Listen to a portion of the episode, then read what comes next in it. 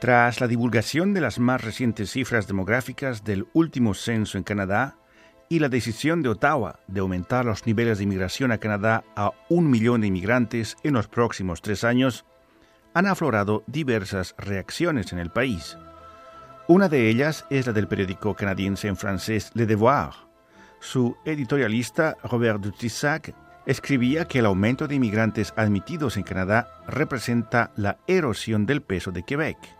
El gobierno federal anunció a principios de noviembre que tiene la intención de aumentar el número de inmigrantes admitidos anualmente en Canadá de 300.000 a 340.000 para el año 2020.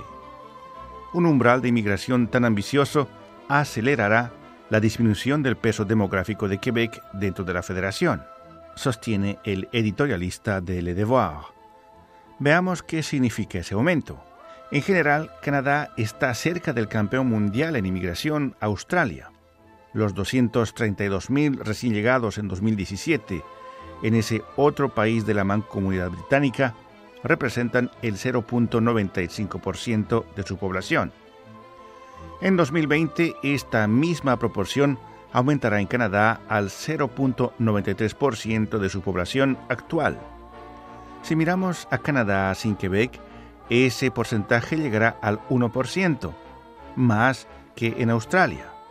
Los empresarios canadienses, a través del Consejo Consultivo en materia de crecimiento económico, querían que el aumento de inmigrantes llegue a los 450.000 por año, nada menos.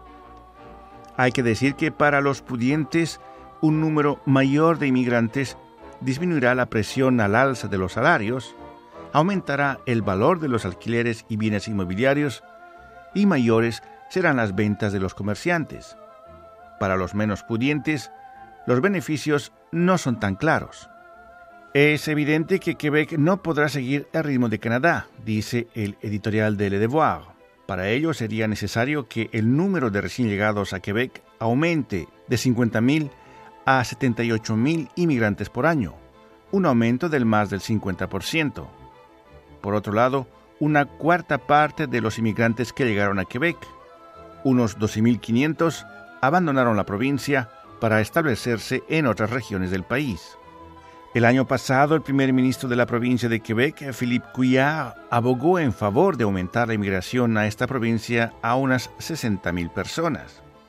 La ministra de Inmigración, Diversidad e Inclusión, Kathleen Will, asesorada por funcionarios de su departamento, optó más bien por un objetivo más modesto de recibir en Quebec entre 49.000 a 53.000 inmigrantes para garantizar la integración de los recién llegados, dice el editorial de Le Devoir.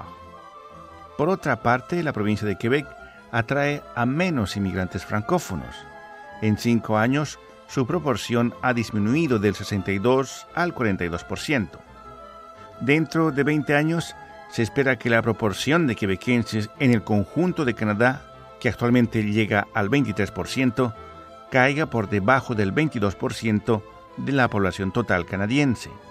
Es difícil ver cómo logrará Quebec contrarrestar la trágica erosión de su peso demográfico y político dentro de la Federación Canadiense. Lo cierto es que el establecimiento de números récord de inmigración de parte de Ottawa hace parte de la visión del primer ministro Justin Trudeau de ver a Canadá como, entre comillas, el primer estado postnacional desprovisto de una identidad central, dice finalmente el editorial del periódico canadiense en francés Le Devoir. Rufo Valencia, Radio Canadá Internacional.